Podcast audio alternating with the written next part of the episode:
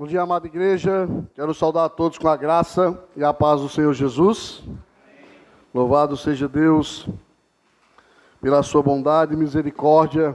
Estarmos nesta manhã louvando o seu santo nome, nesse primeiro culto do ano, né? Nosso primeiro dia do Senhor do ano de 2024. Louvado seja Deus que até aqui nos ajudou o Senhor e que possamos mais e mais, com a graça de Deus, possa nos é, conceder para que venhamos celebrar mais e mais cultos neste domingo, nos domingos, a Deus com saúde, na presença dEle, adorando e bendizendo o seu nome. Hoje também Santa Ceia do Senhor, então, irmãos, é dia de festa, muita celebração, muita gratidão ao Eterno. Meus amados, eu quero convidar você a abrir a vossa Bíblia comigo, na, o Evangelho segundo escreveu São Mateus, capítulo de número 11, verso 2 ao verso 6.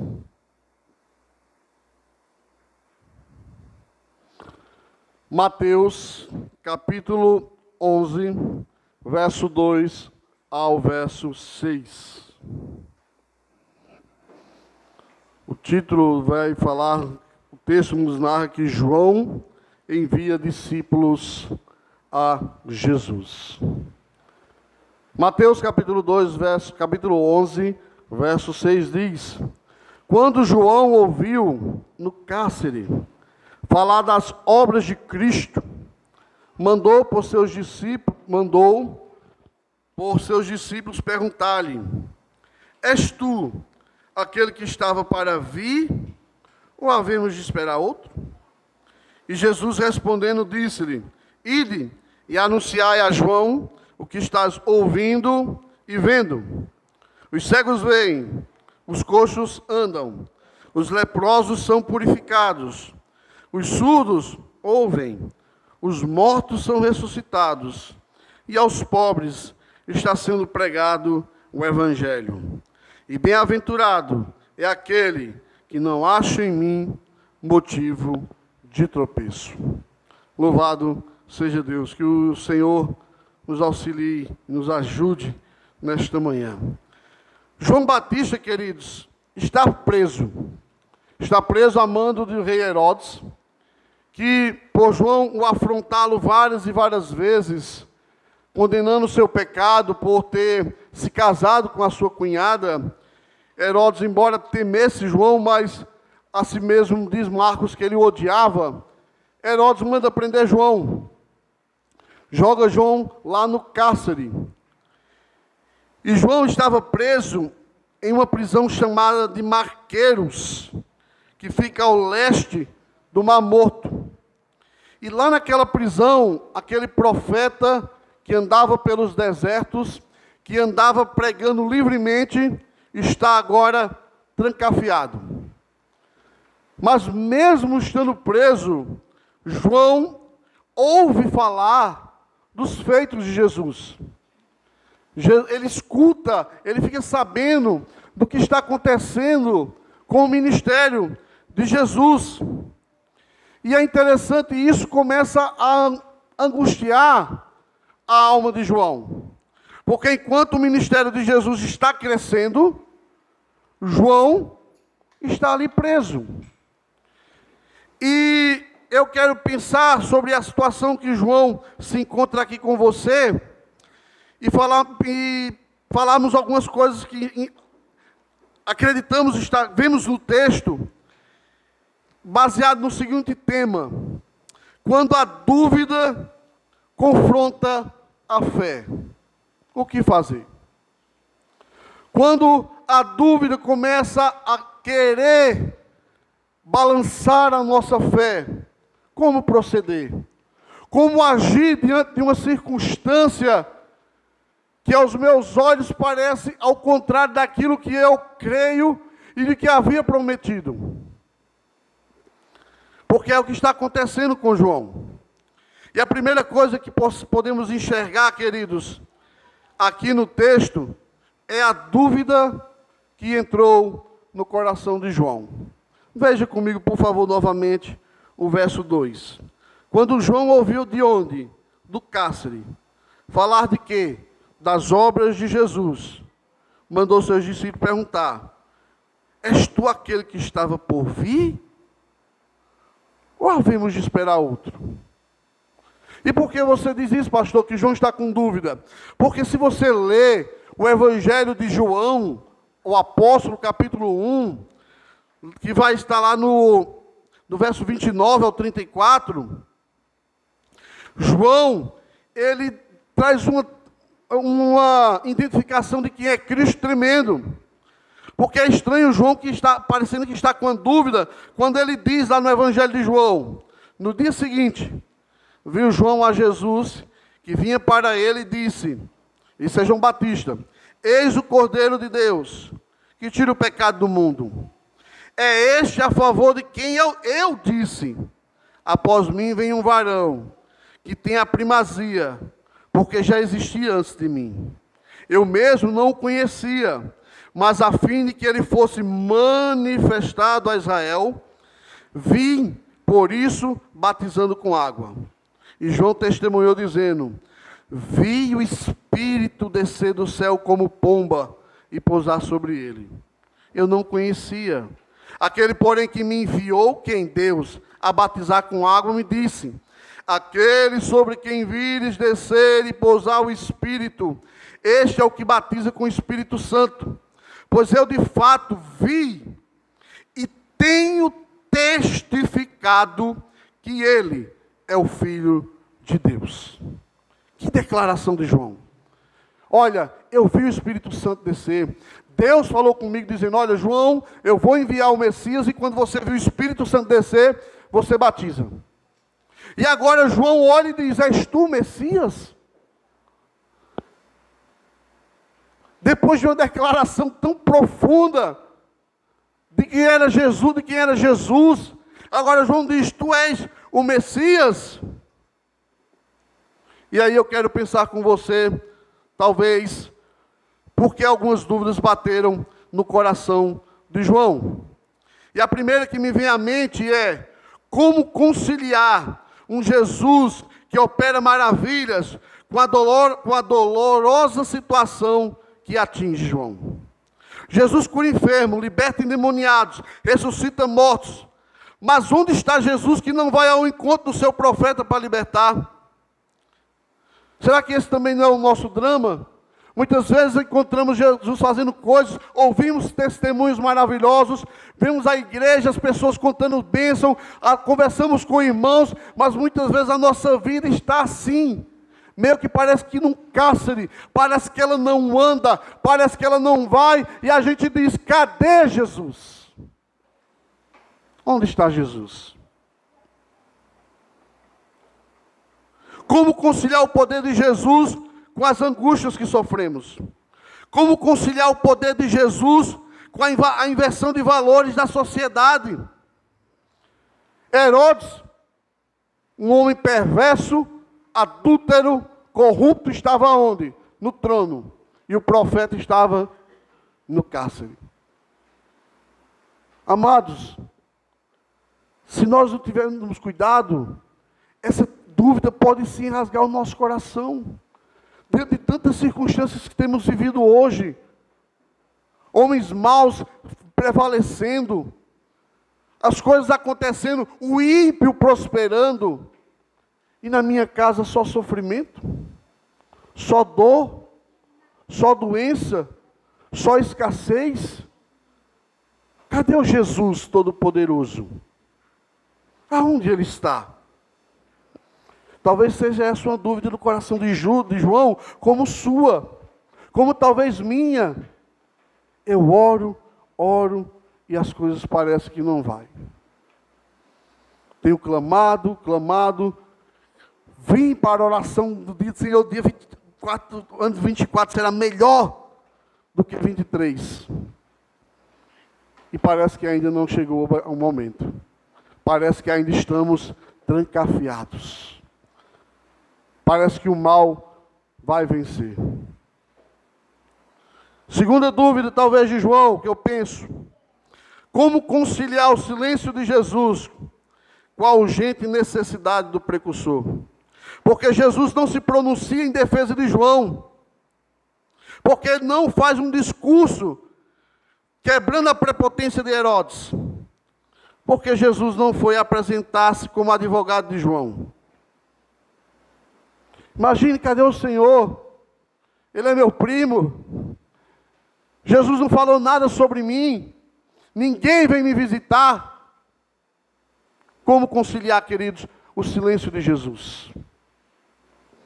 E aqui eu concordo com a frase do Augusto, do reverendo Augusto Nicodemos, quando ele diz: "O grande desafio da espiritualidade é você continuar crente, sem sentir, sem ver, sem experimentar e ainda assim tudo dando errado. Essa é a grande diferença na vida cristã. É manter a sua fé, a sua comunhão com Deus, a sua oração, a sua leitura bíblica, a sua vida diária de devocional com o Senhor, mesmo quando você olha e diz: Olha, nada está acontecendo. Mesmo quando o céu se parece de bronze. Mesmo quando até pessoas se levantam e dizem, como, como falaram para o salmista: Onde está o seu Deus? Cadê o seu Deus? Esse é um grande desafio nosso hoje, querido. Vivemos espiritualmente, sem sentir, repito, sem ver, sem experimentar e ainda assim dando tudo errado. Jó passou por isso. Perdeu tudo. Sua mulher, Jó, tá bom, se suicida, morre logo seus amigos o acusam. Jó, que uma perspectiva humana, Jó tinha muitas razões para murmurar, para se revoltar. Porque eu e você sabemos o que ocorreu no diálogo. Daquele, daquela prova, mas Jó não sabia. Jó estava no cantinho dele, servindo ao Senhor, Servindo tanto que Deus diz que ele é justo, temente a Deus, que se desvia do mal. Observastes? Mas quando Jó passa toda essa situação, ele ora, ele faz um pouco de desabafa. Mas no capítulo 19, verso 25, Jó ainda diz: Porque eu sei que o meu redentor vive, e por fim se levantará sobre a terra. Eu não estou vendo a situação mudar, eu não estou vendo a situação virar, mas eu sei que Ele está no controle de todas as coisas. Porque isso muitas vezes é o que está na nossa boca, irmãos. E talvez que o inferno queira ouvir, que eu e você abra a boca e comece a murmurar contra Deus, falar de Deus, zombar de Deus, perder a fé. Mas eu digo a você, se as coisas estão dando errado, olhe para o alto e diga: Eu sei que Ele vive e que Ele está no controle de todas as coisas. Quando vai mudar? Não sei. Quando vai acontecer? Não sei. Mas eu sei que Ele está no controle. Ele vive. Ele reina. Terceiro, irmãos. Como conciliar a mensagem de juízo com as ações de Jesus. João anunciou o Messias que traria juízo de Deus. Quando você lê Mateus, João diz: Olha, o Messias colocaria o machado na raiz das árvores. O Messias que recolheria a palha e a jogaria na fornalha acesa. Cadê? Roma governa. Cadê o juiz de Deus? Cadê o Jesus Messias, que não veio dar um fim nesse mundo? A gente não fala às vezes isso, né? Cadê Jesus que não acaba com tudo isso? Ah, se fosse eu, irmão, já tinha. Ainda bem que não sou Deus, senão já tinha destruído tudo. E a gente fica com raiva, revoltado. Por que Deus não age? Por que Deus não age? Amados, muitas vezes nos frustramos porque queremos, porque achamos que Deus deve agir da nossa maneira e não da dele. Mesmo sabendo quem é ele, às vezes a decepção entra no nosso coração, porque a gente não viu agir de Deus da nossa maneira. Eu pensando nisso, tem um texto que me traz muito. Eu quero que você leia comigo, se o menino puder projetar. Lucas, capítulo 24, verso 13 ao verso 24. Aqueles homens que estão a caminho de Emaús. Veja comigo, está aqui na tela se quiser acompanhar mais rápido. Naquele mesmo dia, dois deles estavam a caminho para uma aldeia chamada Emaús, distante de Jerusalém, 60 estádios. E aí conversavam a respeito das coisas que tinham sucedido. Aconteceu que enquanto conversavam, discutiam e discutiam, o próprio Jesus se aproximou e ia com eles. Seus olhos, porém, estavam como que impedidos de o reconhecer. Então lhe perguntou Jesus: Que é isso que vos preocupa? E de que ires tratando à medida de que caminhais? E eles pararam entristecidos.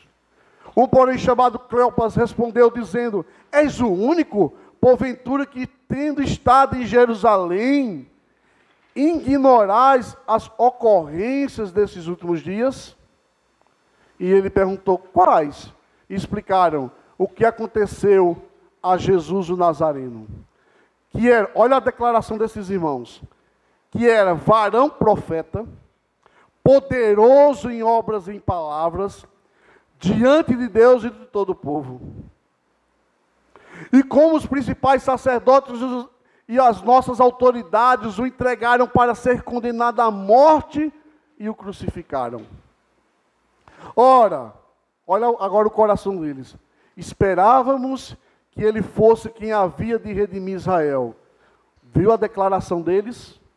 Agora estão tristes mas depois de tudo isso, é já este o terceiro dia que tais coisas sucederam. É verdade também que algumas mulheres, das que conosco estavam, nos surpreenderam tendo ido, tendo ido de madrugada ao túmulo. E não achando o corpo de Jesus, voltaram dizendo ter sido uma visão de anjo, os quais afirmam que ele vive. De fato, Alguns dos nossos foram ao sepulcro e verificaram a exatidão do que disseram as mulheres, mas não ouviram. Você percebe esse diálogo? Falaram de quem era Jesus, que era poderoso, que era profeta, que era varão, que fez obras maravilhosas, mas eles não tinham visto Jesus andando. Mas cadê o homem? Cadê ele? Que a gente não viu testemunhar a seu respeito. Mas aqueles homens, vejam, eles estavam tão decepcionados que eles deixam Jerusalém e vai para Emaús. Lá na frente, quando Jesus se manifesta, qual é a primeira atitude? Voltar para Jerusalém. Isso nos ensina, amado, quando deixamos que a decepção, a decepção entre no nosso coração, a primeira coisa é voltar para a vida antiga. É deixar Cristo e querer viver uma vida achando que longe de Jerusalém nós seremos felizes. Porque quando eles encontram Jesus, eles voltam para Jerusalém. Cuidado, amados. Conhecer as verdades de Deus, conhecer sobre Jesus, conhecer a palavra, ver milagres acontecendo, mas sem um encontro real com o Senhor, você corre o risco de se afastar dele. Você corre o risco de. Porque uma coisa é caminhar perto de Jesus, é ver Jesus, outra coisa é viver experiências com Ele. Esses homens estão decepcionados.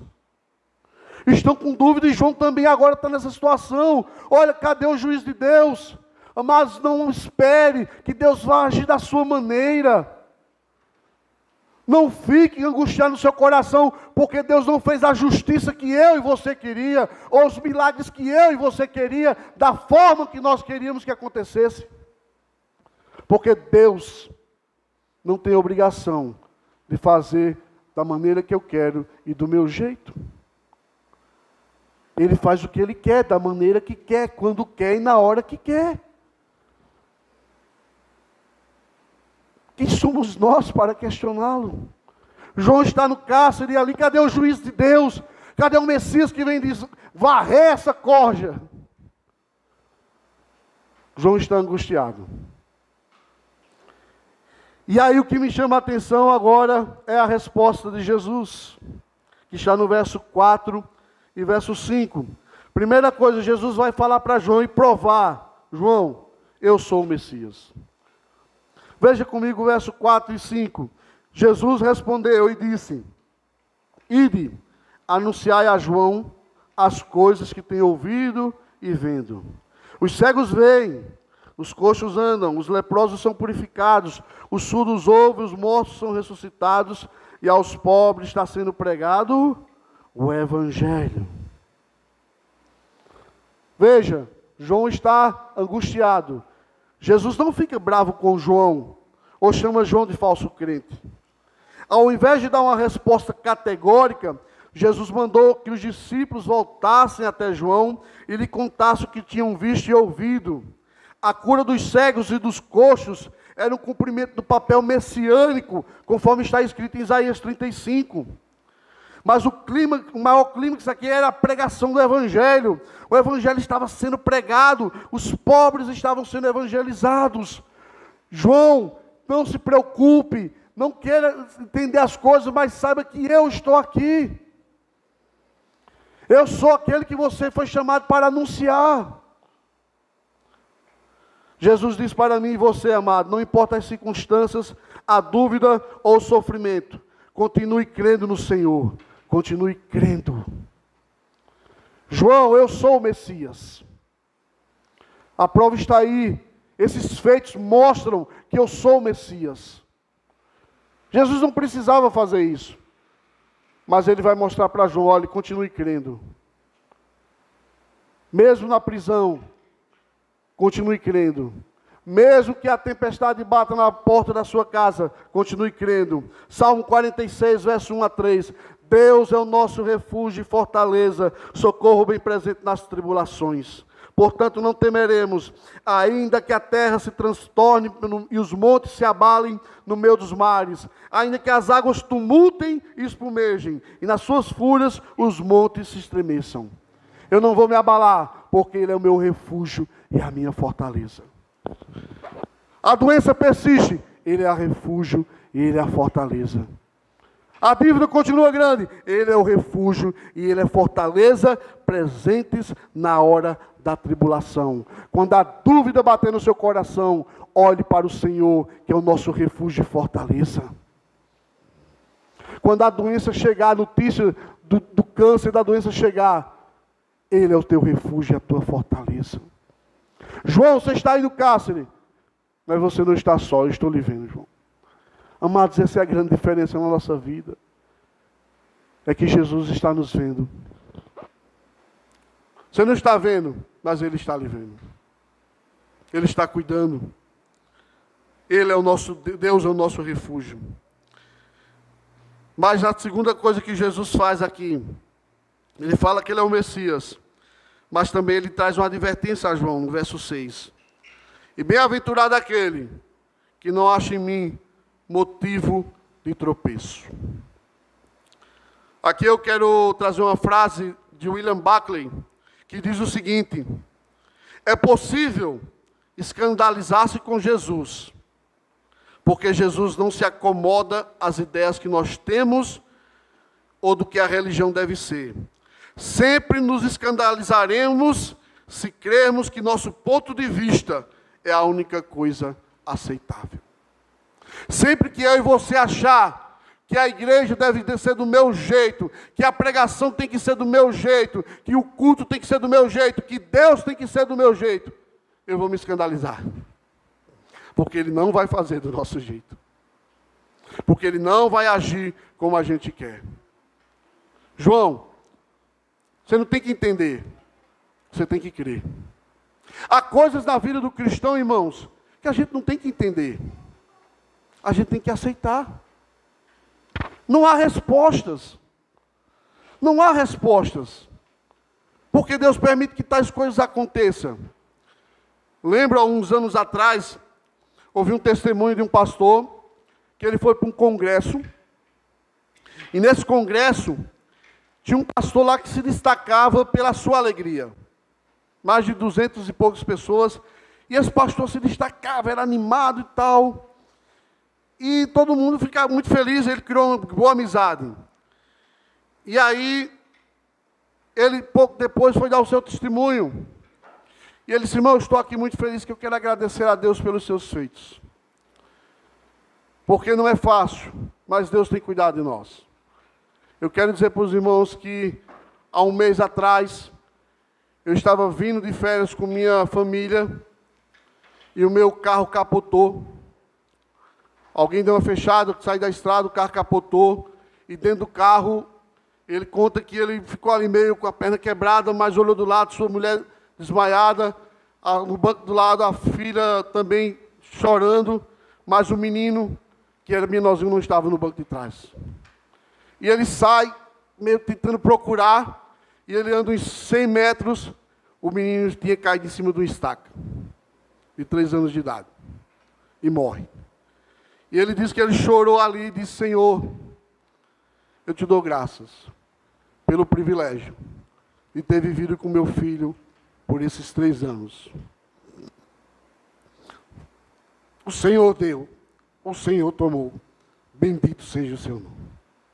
Irmão, aquele pai ali tinha todas as razões do mundo para murmurar, para reclamar de Deus. Senhor, meu filho de três anos, por quê? Senhor, bendito seja o seu nome. Nós não temos que entender, querido. Não estou dizendo a você que é fácil. Mas é necessário na vida do cristão. Porque vivemos por fé.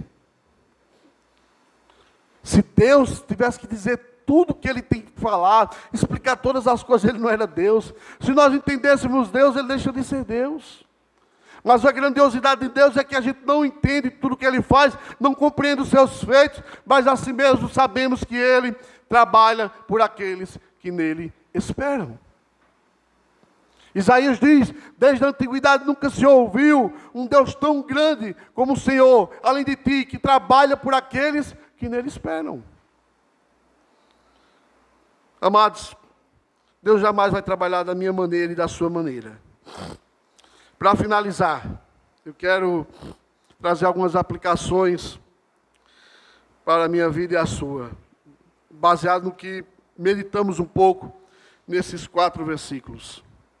Primeiro, nunca deixe que as circunstâncias, nunca deixe as circunstâncias falarem mais alto do que a sua fé. Duvide da sua dúvida. Não deixe. Se você vê que a sua fé está sendo abalada, amados, busque ao Senhor. Busque ao Senhor. Continue crendo. Segundo, Muitas vezes o silêncio de Jesus não é sinal de abandono, mas sim de posição. Deus está calado, não é porque ele não tem uma resposta, talvez a ação é sua. Talvez Deus esteja esperando a sua decisão. Talvez Deus não se manifestou ainda ou não falou nada, porque Ele está esperando que você tome uma posição. Então o silêncio de Deus não é que Deus não está lhe vendo, Ele está. Mas o que você vai fazer dentro da situação que ele colocou? Qual é a sua resposta? Terceiro, saiba que Deus conhece sua fragilidade, sabe que somos pó. Nenhum de nós somos super crentes. João não era um super crente, nem eu e nem você. Deus conhece você, meu irmão. Deus conhece você. Quando Ele te salvou, Ele não esperou perfeição, ou não espera perfeição minha e sua. Ele espera obediência. Jamais conseguiremos atingir a perfeição. Então Ele sabe das suas limitações. Ele sabe, Ele lhe conhece melhor do que você mesmo. Ele me conhece. Quarto, Jesus sempre estará agindo para fortalecer a nossa fé. As lutas não são para nos consumir, pelo contrário, elas vão nos conduzir para mais perto, para estar mais perto de Jesus. Nenhuma luta vem sobre a sua vida para tirar você da presença de Deus. Paulo diz que não há luta que não seja suportável. Toda luta, amados, toda provação na nossa vida é para aperfeiçoamento. Você já ouviu muito isso. E tem ouvido e vai ouvir. Mas sabe qual é o problema? É que a gente às vezes quer fugir da escola de Deus. Jó, citando novamente, passou por toda aquela situação. Sepultou dez filhos, perdeu tudo. Mas no capítulo 42, verso 5, após passar por tudo, Jó diz: Eu te conhecia só de ouvir, mas agora os meus olhos te veem. E Jó não era que, veja, Jó não era um incrédulo. Jó era quem? Temente a Deus. Jó sacrificava pelos seus filhos todas as vezes que seus filhos se reuniam na festa. Jó fazia orações. Era um homem justo, temente a Deus. Mas depois de toda experiência que Jó passa, ele diz: Olha, eu só ouvia falar de ti, tudo aquilo que eu achei que te conhecia, todo o meu entendimento, tudo que eu pensava de Deus, eu vi que era nada diante da grandeza e da glória desse Deus agora que eu conheço. As lutas, elas virão para levar você mais perto do Senhor. Jeremias 18, lembra do vaso? Jeremias desce a casa do oleiro. E ali está o oleiro fazendo barro. Amado, o, o vaso para ser feito, ele não pode ter impureza. Tem que ser tirado os pedregulhos, tem que ser limpo. E o barro tem um processo, ele é amassado. Sei se você já viu pessoal fazendo vasos de barro, tem um processo grande, depois de amassar, de deixar todo na forma, ainda vai para o fogo. Aí Deus disse: será que eu não tenho o direito de fazer isso com vocês? Mas depois que o vaso está pronto, ele é usado para enfeitar a casa. Deus está trabalhando em mim e você, para eu e você sermos vistos afora, resplandecendo a glória de Deus. Quinto, querido, para encerrarmos. Sempre que acharmos que o Senhor tem que agir da nossa maneira, nós vamos nos decepcionar e se escandalizar. Deus faz tudo da maneira dele, para a glória dele. Não queira ditar o que Deus tem que fazer. Não queira ensinar a Deus. Servo não questiona, servo obedece. O servo ele não chega e diz: Senhor, eu não aceito fazer isso. Amém. O Senhor quer que eu faça, eu faço. O servo não fica questionando o seu Senhor. Se Deus é Senhor, Ele deve ser honrado. Nós falamos aqui de Malaquias 1,6, lá sexta-feira. Deus disse: Se eu sou pai, onde está a minha honra? Se eu sou Senhor, por que vocês me desprezam? Quem é servo, obedece. Senhor, eu não entendo. Eis-me aqui. Eu não compreendo, mas eu sei que o Senhor é bom. Eu não sei o que vai acontecer, mas eu continuo sendo fiel ao Senhor. Que Deus nos ajude, queridos, a lutar contra as dúvidas quando querem abalar nossa fé. Que o Senhor nos fortaleça, para que eu e você possamos caminhar cada dia olhando para Jesus, Autor e Consumador da fé. Não procure entender, procure crer, procure confiar, procure ser fiel. Vamos fazer uma oração enquanto oramos, pedir aos diáconos que nos coloquem, é, coloquem aqui na frente a mesa. Pai bendito, Deus amado, Deus todo-poderoso. Senhor, não somos diferentes, como foi a nossa proposta nessa manhã, de refletir sobre a situação que João estava ali naquele cárcere, Senhor. Um homem chamado por ti, escolhido desde o ventre, cheio do teu espírito, usado poderosamente pelo Senhor, mas ali na, no cárcere, O que João demonstrou não foi, foi simplesmente a sua humanidade caída, Senhor. Que deixou as dúvidas falarem mais alto ao seu coração do que a fé.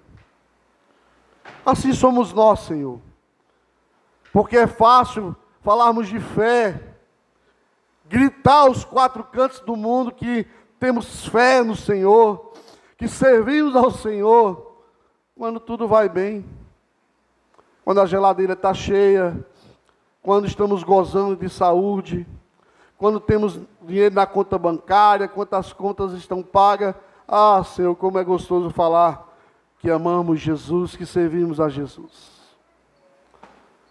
Mas, Senhor, eu creio que o Senhor nos permite muitas vezes irmos ao cárcere, à prisão, ao fundo do poço, para enxergar quem somos.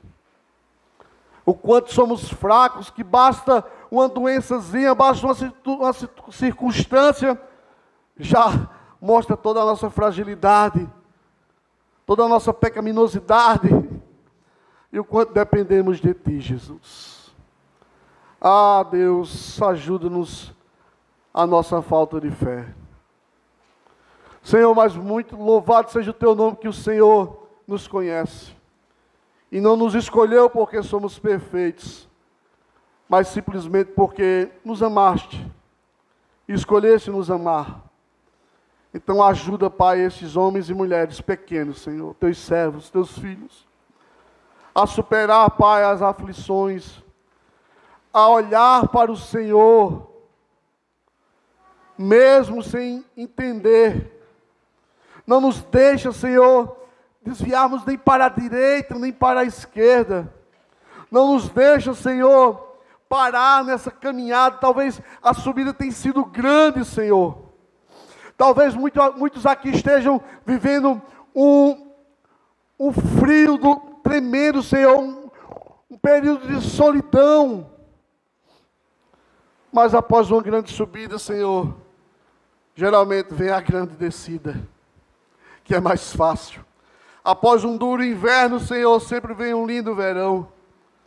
Então ajude-nos, Senhor, a superar as lutas que o Senhor nos permite passar, entendendo que tudo isso era para nos, nos tornarmos mais semelhantes a Jesus é para nos gerar mais paciência, gerar mais amor, perdão, união, fé. Ah, Deus, obrigado.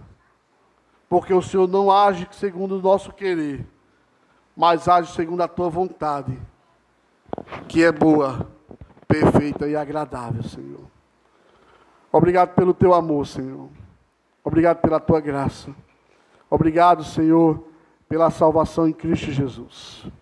E que assim possamos continuar crescendo de glória em glória até aquele grande dia em que o Senhor nos chamar para estar para sempre contigo, Senhor.